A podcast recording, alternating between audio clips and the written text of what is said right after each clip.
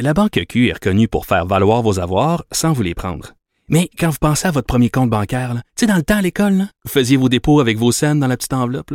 Hmm, C'était bien beau. Mais avec le temps, ce vieux compte-là vous a coûté des milliers de dollars en frais, puis vous ne faites pas une scène d'intérêt. Avec la Banque Q, vous obtenez des intérêts élevés et aucun frais sur vos services bancaires courants. Autrement dit, ça fait pas mal plus de scènes dans votre enveloppe, ça. Banque Q. Faites valoir vos avoirs. Visitez banqueq.ca pour en savoir plus. Cube Radio. Pas besoin de jury. François prononce toujours le bon verdict. Alors, je procède à la lecture du verdict. De 10 à 11. J'appelle mon avocat. Cube Radio. Bonjour, bienvenue à J'appelle mon avocat. Euh, retour des fêtes, bienvenue. On repart pour une deuxième saison.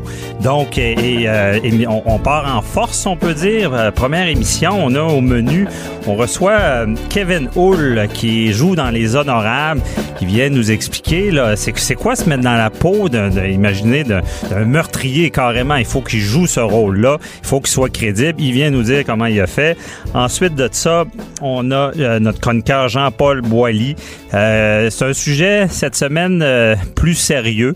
On, on, parle de l'aide à mourir. Cette semaine, on a vu dans l'actualité, euh, on, on, a débattu une cause pour faire valoir l'aide à mourir. mourir. Ensuite de ça, on a aussi euh, Martin Provencher. Martin Provencher, le, le père de Cédrica Provencher. Vous connaissez l'histoire avec Jonathan Betté. Euh, ses premières réactions à ce qui s'est passé ben, l'an passé en 2018, l'abandon des procédures de avec Jonathan Betté. Et on commence avec euh, Gino Chouinard, qui, que vous connaissez tous, de Salut Bonjour.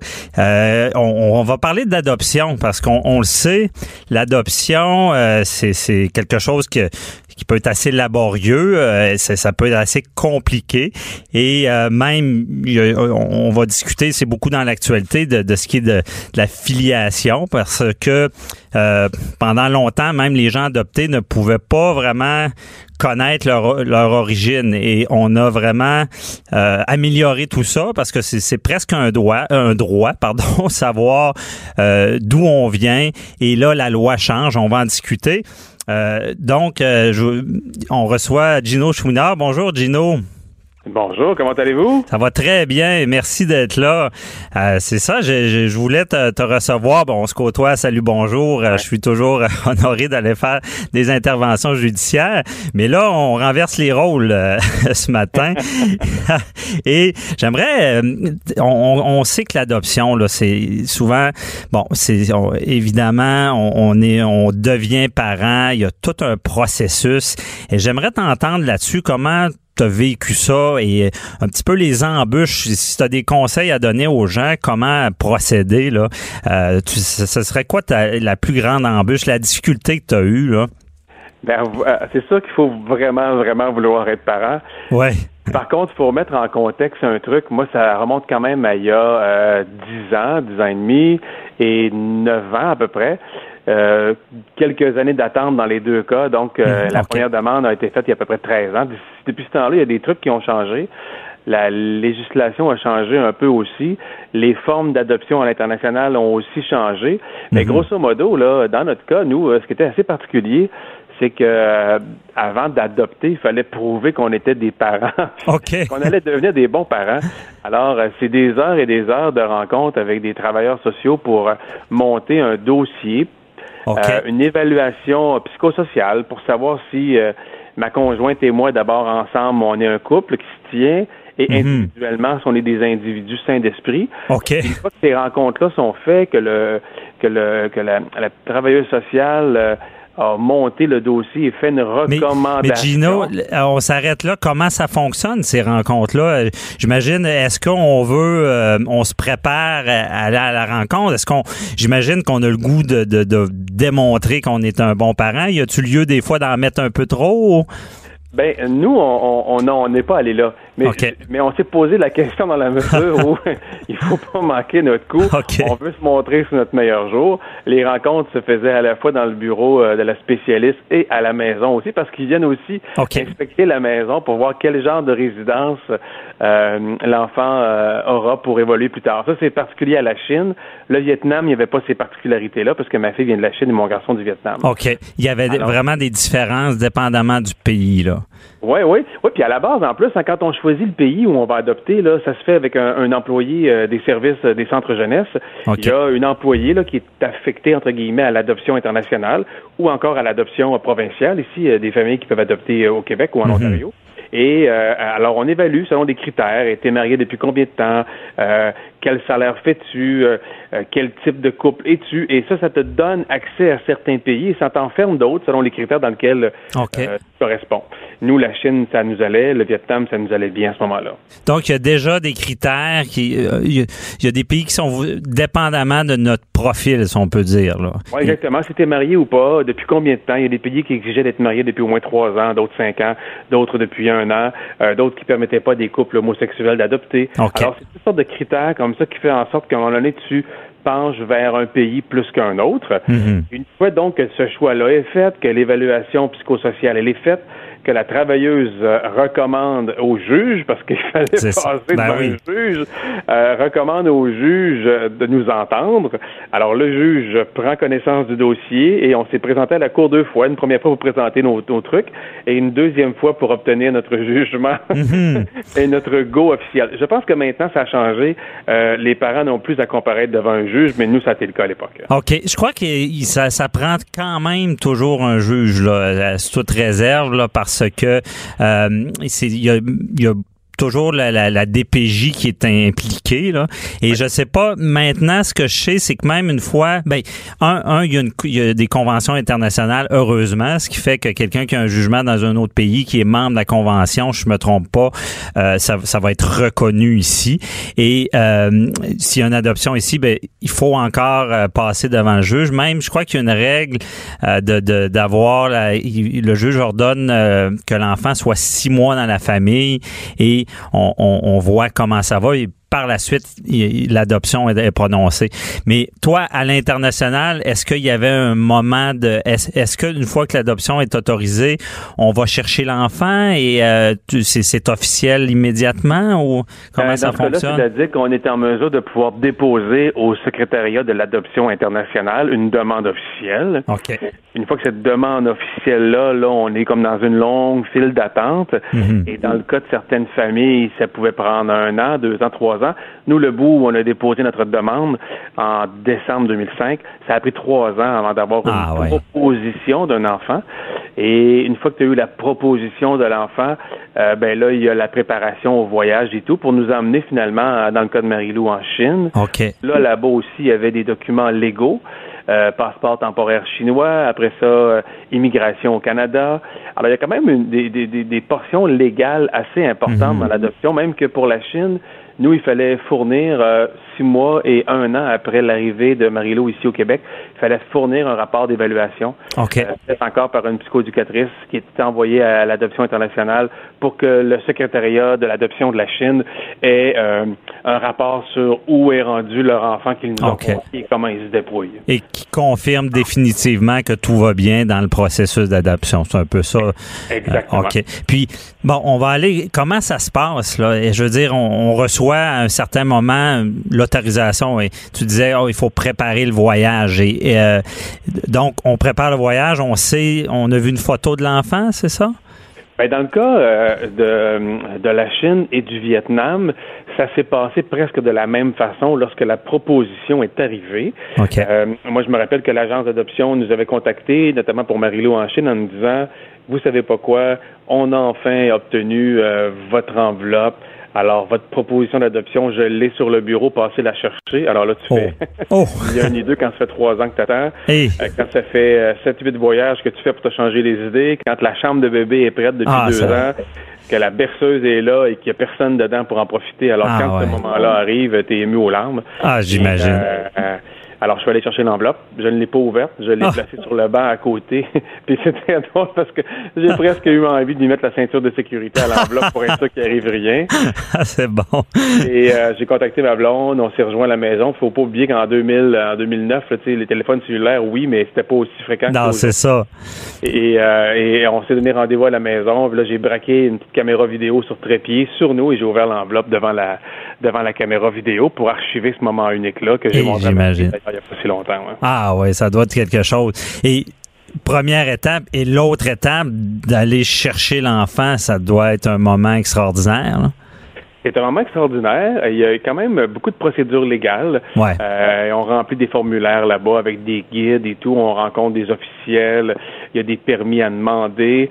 Euh, et t'es nerveux parce que tu pars en couple, tu redeviens, tu deviens parent à l'autre bout du monde avec des gens que tu connais pas, avec qui tu apprends à voyager. C'est ça. Euh, on se prépare aussi mentalement parce que l'enfant, ça peut connecter comme ça peut ne pas connecter. L'enfant peut être en crise pendant des jours. OK. Il, nous, il nous prépare à tout ça. Puis euh, un, un des volets les plus étonnants et les plus les plus difficiles à, à- à- à exécuter, c'est quand on nous prévient que si l'enfant a euh, 10 mois et demi, comme c'était le cas pour Marie-Lou, eux Ouais. considèrent que ça prend la même période pour créer un attachement avec l'enfant. Parce que l'enfant, euh, malgré son jeune âge, a déjà vécu des bouleversements importants. Euh, D'abord abandonné par une maman, après ça euh, élevé dans, Hey. une, dans un orphelinat ou dans un- une maison d'accueil, comme c'était le cas de ma fille, abandonné à nouveau par d'autres adultes. Fait que Mhm. malgré la jeunesse de l'enfant, il y a une mémoire affective qui est liée à tout ça, ce qui fait en sorte que euh, euh, faut s'y préparer. Donc, faut s'y euh, préparer. Ça doit être un, certain stress aussi de, de, de, de dire est-ce que ça va bien aller euh, et tout. Là? Ben oui, puis d'autant plus que parmi la règle de base pour créer un attachement avec un enfant adopté, euh, c'est de pas laisser personne d'autre lui donner des soins pendant, exemple, dans notre cas, dix mois et demi. Donc, ma mère pouvait, ma mère, qui était sa grand-mère, pouvait s'asseoir par terre, jouer avec, mais ne pas la prendre, ne pas changer sa couche, ne pas la nourrir. C'est difficile pour Ah. les grands-parents, ça, à faire comprendre, mais ils ont été tellement bons là-dedans que ça nous a sûrement aidés. Puis on été patient, puis au final, on, on sait le, reste de l'histoire, ça a bien été. T'as as des beaux enfants, puis euh, vous êtes une famille euh, unie. Là, ça doit être euh, vraiment quelque chose. Et rapidement, Gino, toi, le, le, le fait que la loi change, là, que euh, on, on puisse maintenant, on sait, on, on va pouvoir connaître nos origines, à moins que le, le parent ou l'enfant refuse. Toi, est-ce que c'est bienvenu tout ça? Ben nous, ça nous touche possiblement pas compte tenu que c'est de l'adoption internationale. Mhm. Euh, de toute façon, dans le cas de Marie-Lou et de Nathan, dans les deux cas, ce seraient des enfants euh, qui Ouais, ont été déposés, euh, Ouais. comme on leur dit, à la maison des enfants. Donc, euh, Mhm. leur origine restera toujours inconnue, malheureusement. là. OK. Est-ce que c'est des projets de retourner dans leur pays, euh, voir avec eux? Oui, on, on- on devait y aller. Au moment où on se parle, s'il n'y avait pas eu des problèmes importants avec Sinorama, on serait Ah, déjà OK, là-bas. je comprends. Présentement, on avait évalué faire un voyage de retour en Chine et au Vietnam avec Nathan et Marie-Lou, mais on a reporté ça, tu comprends, à plus tard. Ben oui, j'imagine. Partie remise. Mais merci beaucoup, euh, Gino. C'était vraiment intéressant. Puis euh, on, on- on se reparle bientôt. Là. Bonne journée. François David, merci beaucoup. Merci, bye bye. Après la pause, on reçoit Kevin Hull, euh, donc, euh, qui a joué un, rôle dans Les Honorables, un meurtrier. À tout de suite. Animateur et avocat, François-David Vernier. J'appelle mon avocat. Cube Radio. Autrement dit. J'appelle mon avocat, émission judiciaire, mais on n'est pas dans le technique. On aime aller euh, dans dans dans d'autres mondes, on peut dire. Et euh, il y a euh, une émission qui, qui, qui, qui a joué jeudi dernier, euh, qui est très intéressante du côté juridique. Euh, ça s'appelle Les Honorables. Et il y a un personnage dans tout ça qui, est marquant, euh, qui joue justement un tueur, un criminel. Et c'est l'acteur euh, Kevin Hull qui, qui fait un très beau travail. Et nous, on est intrigués à savoir comment on se met dans la peau de ce genre de personnage-là, dans la peau d'un criminel. Donc, je reçois Kevin Hull. Bonjour, euh, Monsieur Hull. Bonjour, merci de m'inviter. Ben merci d'être là. On, on est, euh, je suis, ben je suis intrigué. Euh, c'est un rôle qui vous êtes très crédible. Et comment on fait pour se préparer à devenir un criminel à l'écran?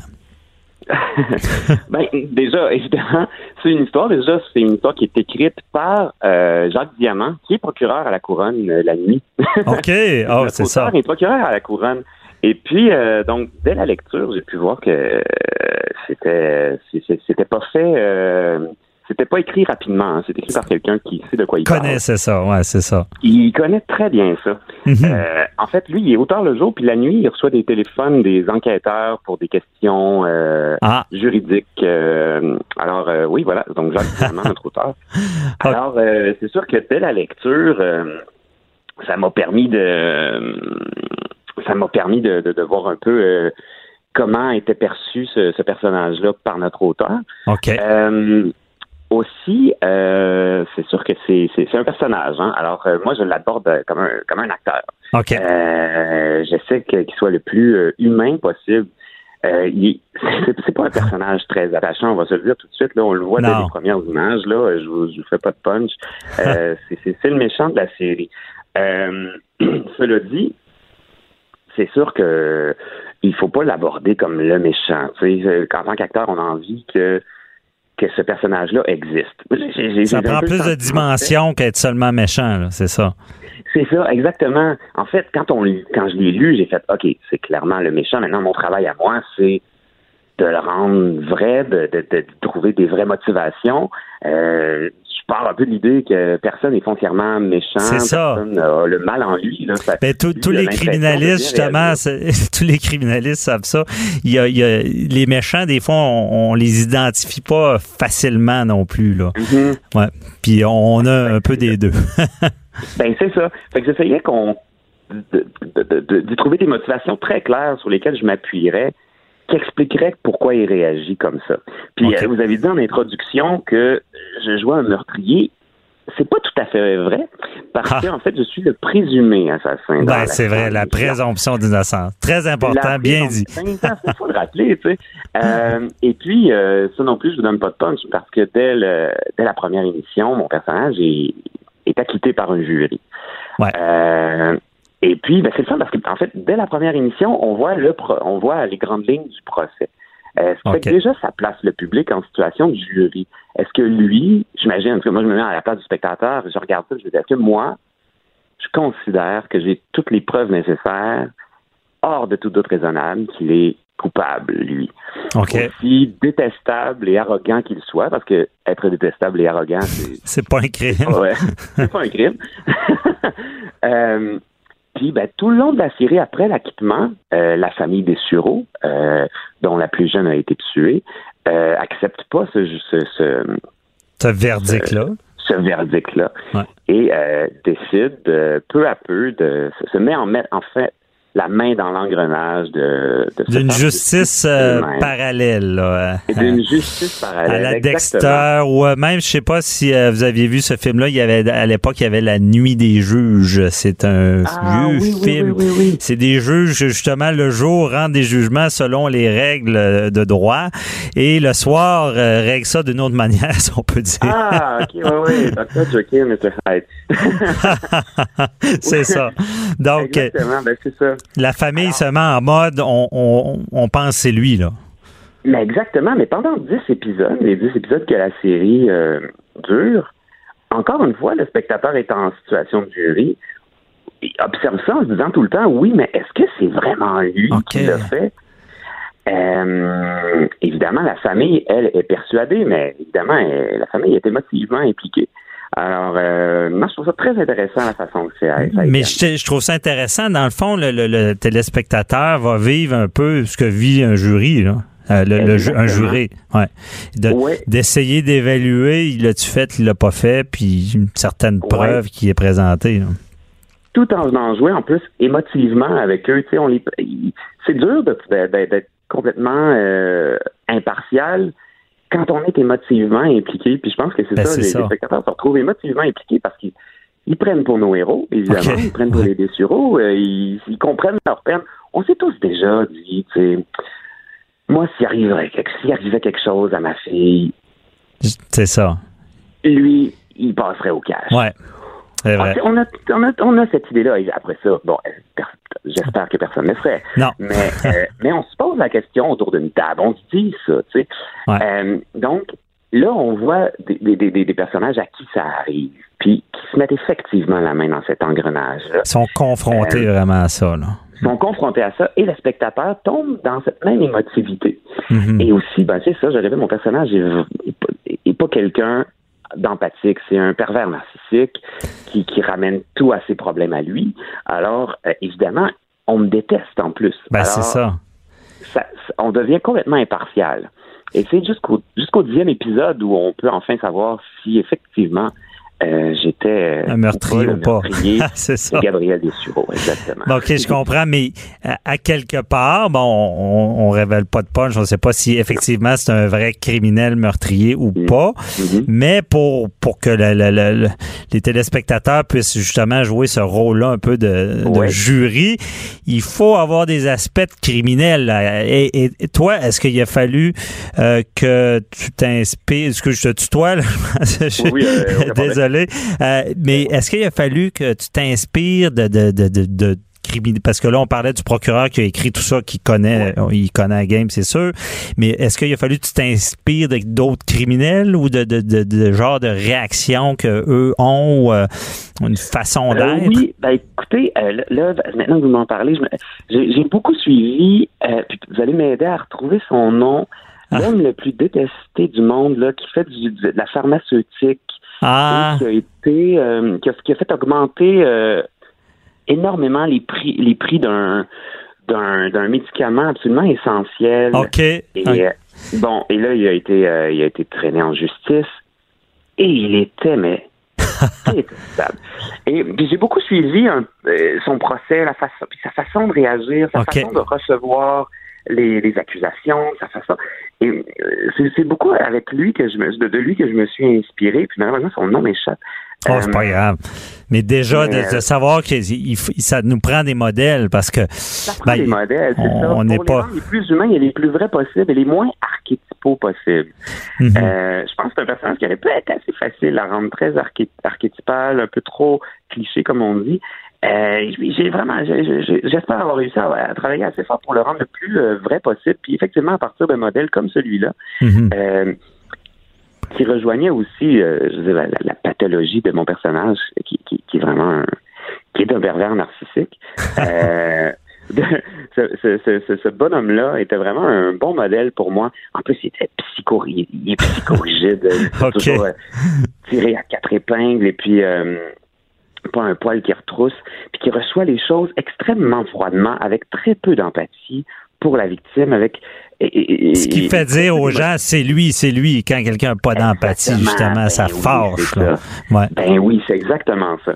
Fait que c'est, puis j'aimais beaucoup ça, que ça me, je trouvais que c'était un personnage intéressant, parce que ça, ça, ça, ça le rendait encore plus euh, aux yeux d'un, d'un spectateur euh, émotif très coupable. Alors c'est le fun de jouer, mais de rappeler que c'est, pas d'être désagréable n'est pas un crime. Non, c'est ça. Puis coupable, avoir de l'air coupable non plus. On n'enferme pas les gens parce qu'ils ont de l'air coupable. Sinon, il y en Exactement. aurait beaucoup en prison, je pense. Oh oui, on en connaît tous quelques-uns. Euh, si on enfermait Jean Détestable, ben, c'est ça. Il y, en, il y a quelques-uns. Donc, non, ce n'est pas un critère.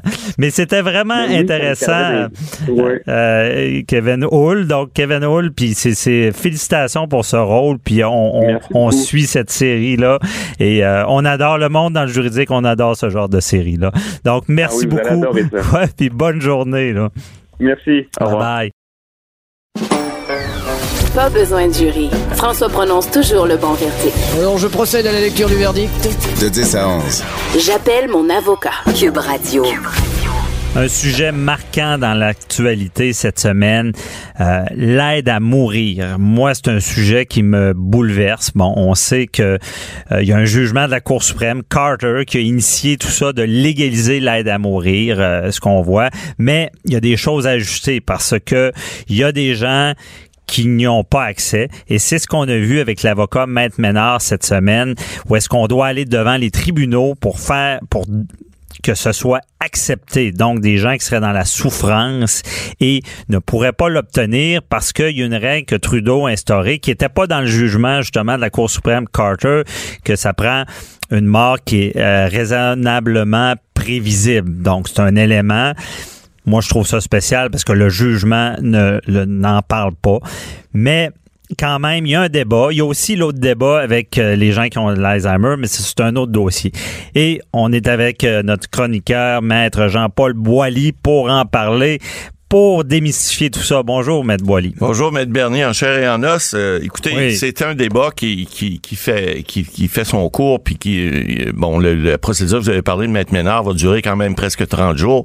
On prévoit euh, une dizaine d'experts, bon, sept d'un côté, puis trois de l'autre. Mhm. Mais le, le, le, principe qui est là, qu'on veut débattre, c'est entre la loi fédérale et la loi provinciale, parce que vous l'avez expliqué en, en, en introduction. L'arrêt Carter, ce qu'elle disait finalement, c'est, écoutez, vous n'avez pas besoin d'être euh, en fin de vie euh, prouvé si vous avez une vous avez une, condition préalable qui fait en sorte mhm. que vous ne pouvez pas euh, voir le, le, bout du tunnel finalement. Alors on laisse on dit souvent qu'on laisse pas souffrir les animaux. Ben pourquoi qu'on laisse souffrir les êtres humains? Alors c'est une question qui va se poser. Le tribunal aura à venir prendre une position. Puis évidemment ça va aller en appel. Là où il faut mais à, à se pencher là-dessus, moi ce que ce que je me demande comme question, c'est quoi la différence entre quelqu'un qui est dans des souffrances intolérables et quelqu'un qui est dans des souffrances intolérables qui va mourir plus vite ou moins vite. Je veux dire, c'est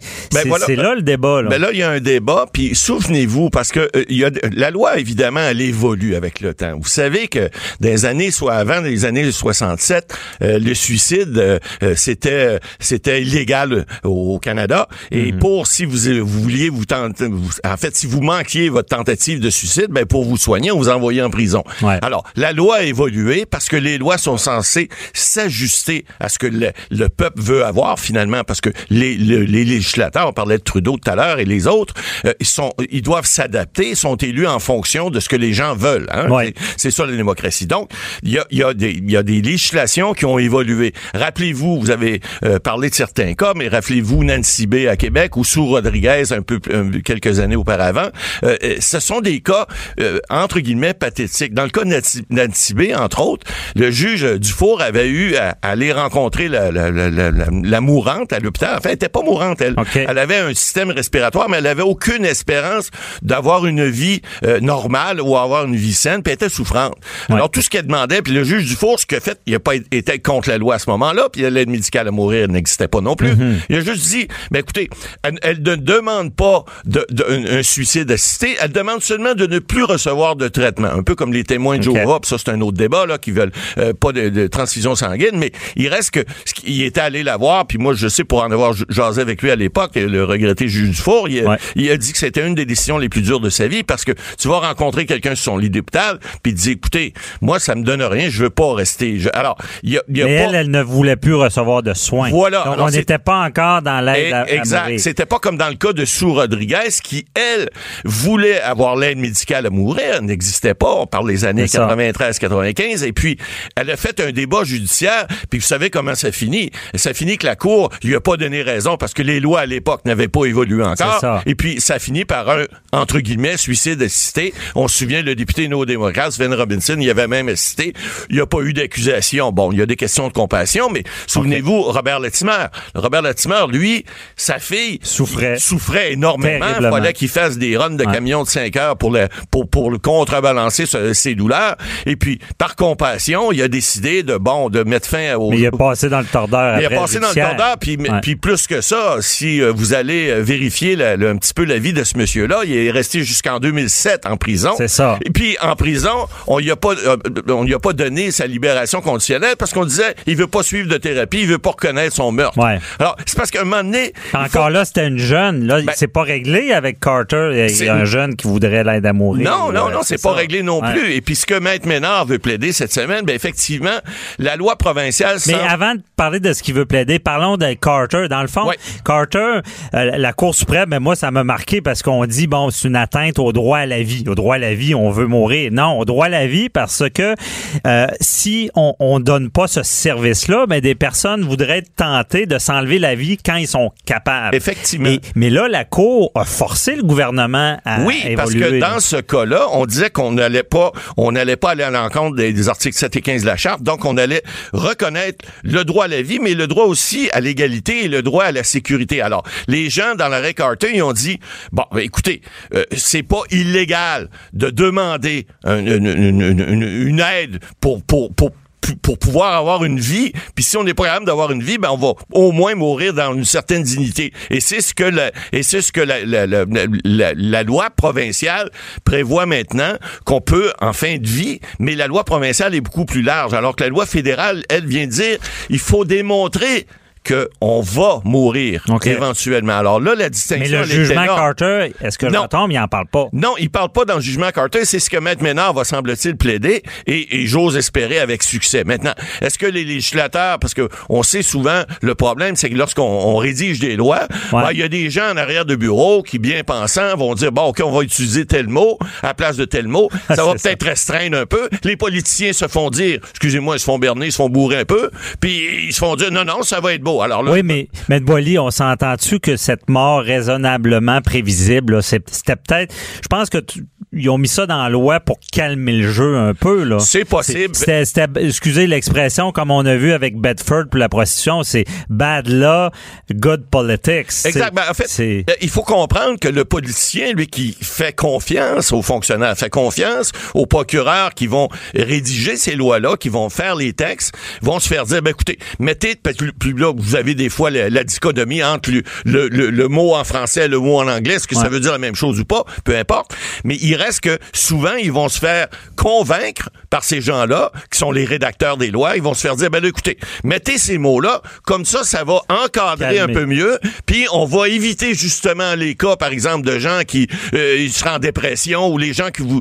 euh, pourraient changer d'idée éventuellement. Alors là, la loi provinciale, elle n'a pas fait cette distinction-là, et la loi fédérale, elle l'a fait. Alors Ouais. c'est pour ça qu'aujourd'hui, ben là, vous vous retrouvez avec deux personnes qui, honnêtement, ça aurait dû probablement être faire l'objet d'un euh, ce qu'on appelle un, un ruling ou en fait un- une demande de de- de- de- d'information à la Cour d'appel du Québec où on dit à la Cour, écoutez, voulez-vous interpréter cet article Ah, ben de c'est loi-là? ça, mais ça se fait. Ben oui, Parce ça que- se fait. Parce que là, ce Parce qu'on comprend, c'est qu'il y a un jugement de la Cour suprême qui dit faites ça. Ouais. Politique On a changé fait la loi. qu'on- On, on a un petit peu détourné ce qui avait été dit. C'est ça. Mais là, moi, je pensais qu'il fallait qu'ils remontent tous les échelons pour aller leur demander Hey, hey, euh, qu'est-ce que vous vouliez dire sur Ben, ce point-là? c'est ça, en fait. On peut demander On- directement. oui, c'est ce qu'on aurait dû faire. Puis dans ce cas-là, ce que je trouve malheureux, ce monsieur et cette dame-là, il y en a un qui souffre de paralysie cérébrale, l'autre de syndrome post-polyémétique. En tout cas, c'est pas drôle ce qu'ils vivent, là, ces gens-là. Puis là, on les voit, excusez-moi, mais en chaise roulante au palais de justice, puis être obligé d'aller quémander pour dire, écoutez, là, j'en ai assez, moi, là. Je veux mettre fin à mes souffrances, et puis j'aimerais ça que ça se fasse dans un délai raisonnable. Or, on l'a vu dans d'autres cas, ben, la Cour supérieure va se prononcer dans combien de jours, après ça, la Cour d'appel, puis possiblement la Cour ça va pendant ce temps-là, il souffre, puis je le répète, c'est quoi la différence entre quelqu'un qui souffre puis que c'est intolérable puis qui, va mourir dans des années, donc il va souffrir plus, et celui qui va mourir bientôt, c'est quoi la différence? Ben, c'est ça. Ah, ben, Et là, le choix, en fait, le choix que Maître Ménard va démontrer, j'espère, à la Cour, c'est que les gens qui sont pleinement conscients, qui savent ce qu'ils font, que c'est pas une question de dépression, c'est pas une question que parce que ils veulent juste euh, mettre fin à leur souffrance parce qu'ils sont gâtés ou etc. C'est ça, on veut Mais- pas que ça soit temporaire. Non, on veut on pas que on ait comprend. personne puisse par après regretter, mais c'est un peu Ben, ça qu'on veut protéger. oui. On veut pas les familles qui, qui vont euthanasier, ils vont dire ah, je suis tanné Ben, exact. Je suis tanné du mononcle ou je suis tanné de la, la- la grand-tante ou, euh, ou, euh, ou la grand-mère est plus capable, on est plus capable d'endurer dans la maison. Bah tiens, on va l'euthanasier, ça va être ça me rappelle une phrase que vous dites souvent, les lois sont faites pour les imbéciles, Ben, c'est ça? c'est-à-dire que oui, oui et C'est non. pour ça qu'on est si Ben sévère. oui, c'est qu'il y en a qui pourraient en abuser. Il y, là. en- il y en a qui en abusent, effectivement, et c'est pour ça que euh, on est tellement à cheval avoir des textes de loi qui soient euh, plus adaptés à une situation donnée, mais il faut quand même pas prendre tout le monde des imbéciles. OK, mais c'est ça. Mais le problème, on est si sévère parce qu'on sait que si on est moindrement un peu plus large, ben, il y en a qui vont abuser. Et c'est pour ça, malheureusement, là, ces gens-là souffrent. Je trouve, en tout cas, le fast track pour la Cour euh, suprême, la Cour suprême devrait des fois interpréter ses propres Ouais, jugements. encore- On, sau- on sauverait du temps puis ben des souffrances pour ben des gens. là. Effectivement, Ouais. encore là, ben ben on n'a pas le contrôle. La justice, c'est fois c'est long, mais c'est long. Ouais, on va travailler là-dessus. Alors, euh, bonne chance à ces gens-là. Oui, certainement, on a, on a une sympathie pour eux. Donc, merci beaucoup, Maître Boily. C'était toujours un plaisir. On se parle la semaine prochaine. Au revoir. Bye bye. Donc, au retour, euh, en exclusivité, je reçois Martin Provencher qui, euh, qui réagit justement à ce qui s'est passé avec Jonathan Betté. Les accusations sont tombées et on parle un peu, est-ce qu'il y a de quoi à faire? Est-ce qu'il y a de quoi améliorer dans ce système-là? Donc, à tout de suite. Question de divorce, de droit international, d'affaires criminelles. De 10 à 11. J'appelle mon avocat. Écoutez, vous ne serez pas jugé. Jonathan Betté, euh, un nom qu'on connaît tous euh, en 2018 euh, qui a fait l'actualité ou est-ce que on sait que c'est le principal suspect dans l'affaire de Cédrica Provencher qui a disparu et que malheureusement on a su ce qui est arrivé, on a retrouvé des ossements. Et tout ça a choqué le Québec de, voir que bon, il y, y, avait deux ben, principal suspect dans, dans, le meurtre, mais aucune accusation. Ensuite de ça, accusation de possession, distribution de pornographie juvénile. On est à procès. Et là, on se rend compte que les mandats euh, qui avaient permis d'amasser de la preuve, bon, euh, sont tombés euh, et il est carrément acquitté on sait qu'on a de la preuve, mais on peut pas s'en servir.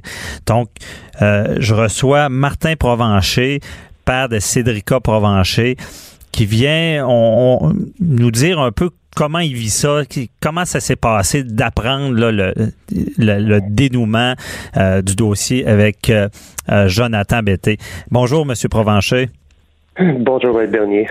Merci d'être là. Oui, ça va bien. Puis euh, merci d'être là. Puis euh, c'est ça, j'ai je voulais savoir un peu vos, vos réactions suite à. Tu sais, je comprends. Ce que je vois de vous, c'est vraiment suite à la disparition et au dénouement malheureux. Euh, c'est la pire chose dans une vie de perdre un enfant. Mais quand même, pour vous, on voit que c'est devenu un combat parce que c'est quelque chose que vous voulez qu'il soit réglé, que, que justice soit faite. Et euh, maintenant, euh, comment vous voyez ça, qu'il y avait un principal suspect, il y avait une certaine preuve dans un autre dossier, évidemment, mais quand même que cette personne-là soit euh, acquittée. Comment vous avez vécu ça? Si vous dites qu'il y avait un principal suspect, c'est, je pense ouais, c'est toujours, c'est ça. il l'est toujours. Et mm. ce qu'il faut distinguer, c'est que c'est deux dossiers complètement distincts. Mm-hmm. Alors, pour le dossier de Cédric, vous l'avez dit en entrevue, il y a, en, ouverture, excusez-moi, il n'y a aucune accusation. Euh, c'est un dossier connexe euh, de Jonathan Betté euh, pour des, accusations autres. C'est ce dossier-là qui est, tombé avec les mandats. Mm-hmm. Fait que c'est sûr, écoutez, en tant que parent, c'est moins fâchant. Ben, c'est moins fâchant. Pas moins fâchant, mais je veux dire, c'est pas le dossier de, de, de Cédric en tant que tel qui tombe qui à tombe, cause de ouais, mandats c'est ça. qui sont, qui sont pas corrects. c'est sûr que bon. On peut ça vous met la puce à à l'oreille, c'est ça, c'est ça le problème. Là. C'est ça. On peut pas en vouloir à, la justice, on peut pas en vouloir aux juges, on peut pas en vouloir à tout. C'est une question de mandat qui n'a pas été correct, puis ça relève du travail des policiers, malgré qu'ils font un excellent travail. Mm-hmm. Malheureusement, il est arrivé ça, c'est qui est pas euh, juste une virgule, là, c'est complètement euh, on fera pas leur procès, mais ouais. c'est quand même euh, gros l'erreur. Comme on a déjà discuté, c'est pas pas une virgule dans un document qui amène complètement ailleurs, mais mais est-ce que vous pensez que c'est peut-être euh, parce que vous avez vécu tout ce processus-là, vous avez travaillé beaucoup avec eux, est-ce que ça, ça peut venir qui qui voulait justement trop euh, avoir justice dans ce dossier-là ou euh, parce qu'on sait aussi il y a eu des documents qui sont sortis des 800 pages qui sont devenus publics et on a appris que dans, dans ce qui est de l'enquête de Cédric Provencher euh, il, y avait justement une opération Mr Big où est-ce qu'on a fait un scénario pour qu'il y ait des aveux et on, on voit qu'il y a tout un processus et malgré que ces deux dossiers, on a su euh, publiquement que les deux s'entremêlaient parce que la perquisition en lien avec les, la pornographie juvénile était suite à la découverte des ossements. E, est-ce que justement on voulait trop? Ben, je pense que tous les policiers veulent. La population a toujours voulu la retrouver. Les policiers sont pas différents dans leur travail. Peut-être. Euh, j'ai pas euh, j'ai pas eu cette discussion-là. On n'a pas vraiment discuté avec les policiers. Je pense que les autres aussi sont fâchés de, de ce qui est arrivé. Ils sont déçus, fâchés, plus déçus de ce qui est arrivé. OK. Mais regardez, euh, c'est c'est c'est comment qu'on pourrait dire c'est tu sais c'est c'est c'est gros c'est un gros dossier hein. Fait que tu sais Mhm. l'échapper quelque part, peut-être que ça peut arriver parce que ça fait bien de la paperasse, mais comme je dis, c'est une erreur qui, en même temps, est, la base d'avoir un mandat qui est bon pour euh, faire ce qu'on fait. Là. Comme on disait tantôt, c'est pas rien qu'une virgule. C'est Ouais. un mandat complet, fait que c'est- totalement différent. OK. Puis Ouais. vous, vous, vous dénoncez aussi le parce que vous voulez la vérité, peu importe, euh, c'est pas de dire c'est telle personne. Vous dénoncez beaucoup que Jonathan Betté a jamais vraiment collaboré avec l'en- l'enquête de votre fille, là. Euh, que ce soit le détecteur de mensonges Ouais. qui a refusé de passer. Euh, si, si vous, vous pensez qu'il y a, il y a peut-être une problématique dans le système là, parce qu'on peut rien obtenir de lui. Là. Ben, tu sais, on va. Comment je dirais? C'est que. tu sais, ça a toujours été des présomptions. Ce qu'on a toujours demandé, c'est qu'ils collaborent. Tu sais, C'est Ouais. les policiers qui fassent l'enquête. Puis, la, la journée qui s'est fait arrêter, le lendemain, la seule entrevue qu'on avait faite, c'est demander de collaborer. Tu sais, Euh, notre justice est innocent jusqu'à preuve du contraire, tout. Mais ça n'empêche pas que là, on l'a avec les documents qui sont sortis. C'est pas des c'est pas des spéculations, c'est pas des oui-dire, c'est pas du n'importe quoi. Il y a d'intérêt. On l'a vu ce qui est fait, on a vu les. Tu sais, c'est plus euh, avec les documents qui sont sortis à la cour, les 800 pages qu'on parle, mais tu sais, il y a des faits là. C'est plus. C'est ça. euh, plus du. euh, c'est plus comme c'était tous les années d'avant à dire bon, il y, a, il y a supposément un suspect. C'est que on se rend compte que oui, il y a un suspect. Et qui a commis dessus. des gestes qui sont, on peut pas prouver directement, mais des gestes déjà graves, là. Avec Oui, dans un autre dossier. dans oui. un autre dossier. Dans, dans un autre dossier, tu sais. Mais ce qui, ce qui arrive, c'est que, tu sais, comme je vous dis, dans, pour tout le monde, ça restait dans, dans, dans- ça restait de, de- de- des spéculations, tu sais, à dire qu'il est un intérêt, mais là, ça l'est pas, là. Ben, c'est, c'est ce qui devient marquant en voyant ces documents-là, c'est qu'on se dit, il y a beaucoup de hasard. J'imagine ça doit vous Ouais. frapper, ça, le, le, le, le- le fait, bon, on sait qu'il n'y avait pas d'alibi lorsqu'il jouait au golf, euh, et parce que, il- bon, il disait être parti plus tard, mais on, on sait qu'il était parti plus tôt. Euh, donc, et la, la, la, la même, le même genre de voiture, le, le, le, le- le- avec justement édition spéciale. Et vous, c'est ce qui vous Il frappe. devait être chez ses parents, qu'il l'était pas, la personne qui était là l'a jamais vu. Ça fait beaucoup de choses, là, tu sais. Ouais, ben c'est Ouais. ça. Et, et j'imagine que ça doit vous affecter. Vous, vous savez que cette personne-là, il y a tellement de hasard, mais on n'est pas capable de valider si, si justement euh, il a commis ce, ce geste-là ou pas. Là. Euh, Ouais. mais dans le sens que je, je vais être plus clair, euh, euh, ça doit vous marquer qu'il n'y ait pas eu même d'accusation dans ce dossier-là, là, déjà. Là. Euh, le fait qu'il y a beaucoup de faits, ben, la preuve qui est révélée dans l'autre dossier nous fait dire pourquoi il n'y a pas eu d'accusation dans le dossier de meurtre. là. Est-ce que ça vous, Ben, ça vous on- dérange? Ben, on sait qu'au criminel, c'est, ça- c'est la preuve hors de tout doute. J'ai, on n'a pas tous les éléments, malgré les 800 pages. Mhm. On ne sait pas tout. On on n'est pas en mesure de juger s'il pourrait porter des accusations ou pas. OK. Je ne penserais pas, sinon ça serait déjà fait. C'est ça, vous Alors- avez confiance qu'il aurait déposé s'il y avait eu ce qu'il faut. Là? Ben, je crois que oui, tu sais, euh, je crois que oui, mais tu sais, euh, j'ai pas plus d'informations. Moi, je comprends.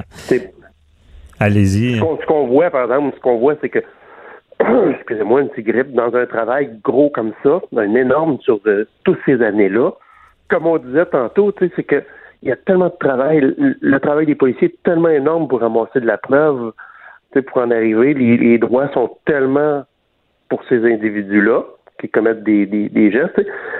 Vous et moi, on, la, la personne qui commet pas de gestes, qui est, qui est pas euh, Mhm. on, on met pas, si on commet pas un acte, on a, on va tout faire se, se, se disculper de- d'une situation si on est accusé comme ça. Tu sais, si je vous accuse demain du crime de ma fille, vous allez dire, euh, C'est pas moi. tout faire pour vous en disculper, tu sais. C'est ça. Alors, mais le travail est tellement énorme pour les policiers de pouvoir prouver ça.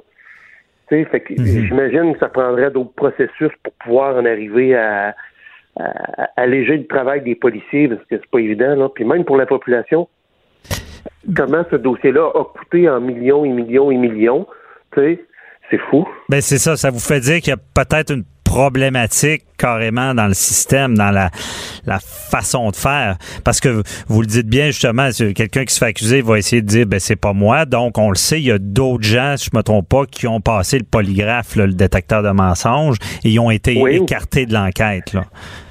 ou pas juste le détecteur, c'est de collaborer. Tu de, de, de collaborer avec les policiers, c'est c'est la moindre des choses. Oui, on dit toujours le polygraphe, mais Ouais. c'est pas toujours que le polygraphe. De dire de s'asseoir puis de collaborer, collaborer avec les policiers.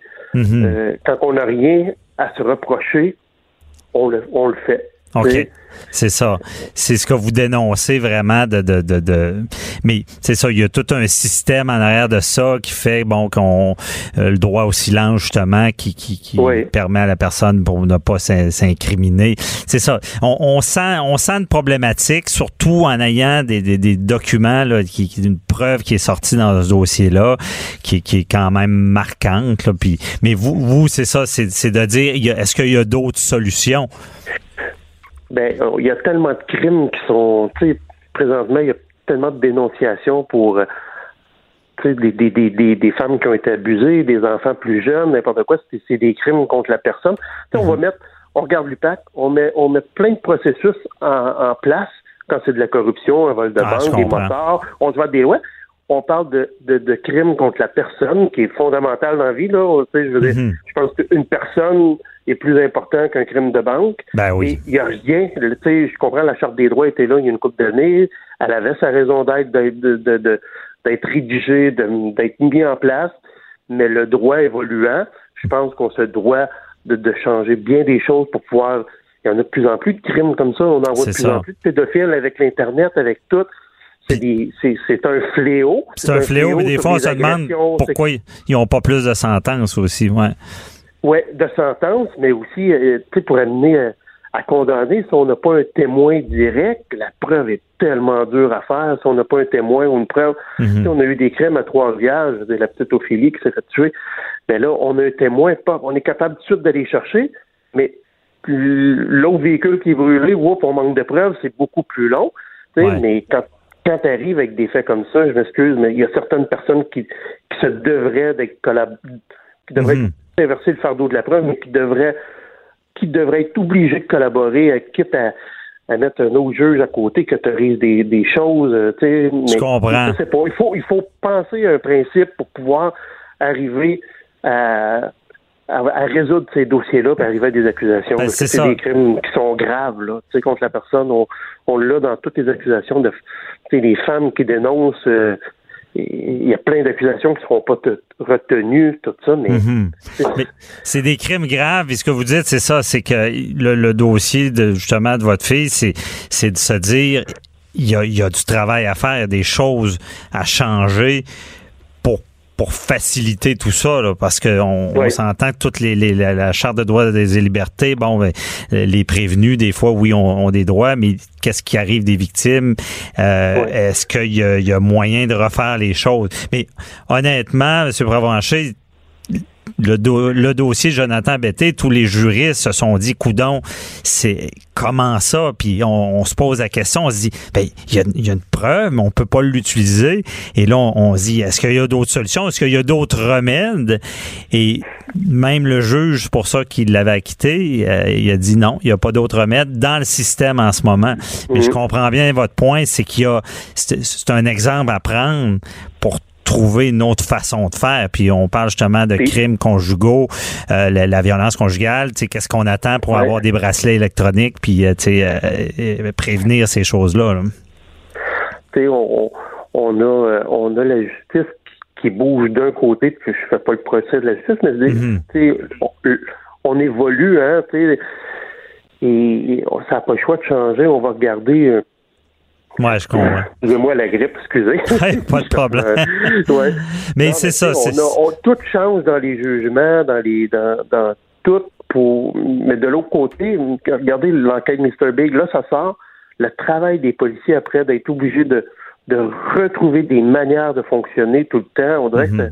ça, ça joue juste dans un sens, puis les policiers ont un énorme travail à faire. Tu sais, c'est c'est pas facile avec les lois qu'ils ont, puis les droits qu'ils ont de, de pouvoir arriver à, à condamner. Tu sais, quand on est dedans, on le voit parce qu'on les fréquente. tu sais, on, on rencontre ces gens-là, les policiers, ils nous disent, qu'est-ce qu'il y en Mhm. a. Puis pour tomber dedans, on voit que c'est vraiment, c'est Ouais. vraiment quelque chose. En tout cas, c'est Ouais. difficile. C'est, c'est vraiment apprécié que vous ayez pu, vous ayez pu euh, donner votre, euh, vos impressions puis votre opinion parce que je pense que c'est, important malgré tout, malgré la difficulté, d'en parler. Et oui, effectivement, il faut que ça change. Et merci beaucoup, euh, Monsieur Provencher. Puis euh, bonne journée. là. Merci à vous aussi. Bye bye, au revoir. C'est tout pour cette semaine. Merci d'avoir été là pour le retour de J'appelle mon avocat. Donc, si vous avez des questions, appelez 1-844. 425-0417. Ça va nous orienter dans l'actualité et on y répondra à la semaine prochaine. Cube Radio.